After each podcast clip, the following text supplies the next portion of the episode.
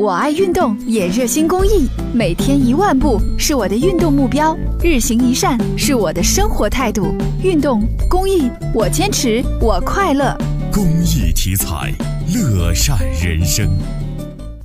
去年毕业的小宋想找一份和自己专业相符合的工作，可是看了半天也没有找到合适自己的工作。大多数都偏向于销售的比较多，销售我这个压力可能刚开始比较大一点吧，工资比较低吧，所以还想找一个就那种比较稳定一点的，相对来说。在采访中，和小宋一样的求职者还有很多，其中大部分是因为营销人员需要经常出差、工作不稳定、底薪低等原因不愿意从事。某公司招聘负责人刘女士说：“今年营销岗位底薪普遍提高了百分之二十，但还是招不到人。因为现在面临一种情况，就是九零后的人就完完全全已经出来开始找工作了。然后九零后的人的话，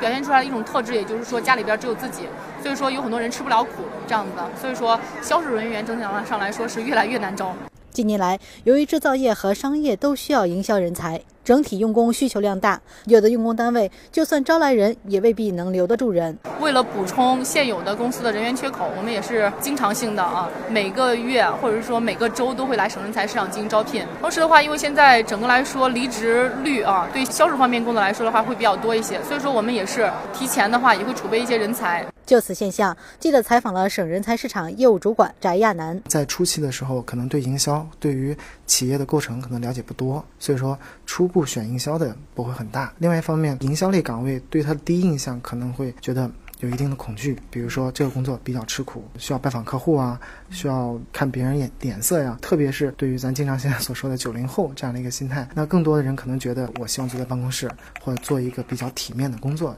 翟亚楠表示，销售岗位固然不像金融、咨询等行业对专业背景要求那么高，但它考验人的反应力、忍耐力、亲和力。与其他行业相比，营销类的岗位更锻炼人。因为在你经历营销这个岗位的时候，你首先要接触人，接触你的产品，要逐渐的学会懂得成本核算。当你掌握这几方面了之后，个人能力得到一定的锻炼，业务知识得到一定的积累，那么在于。不远的将来，在公司的发展的同时，你的个人也会随之发展。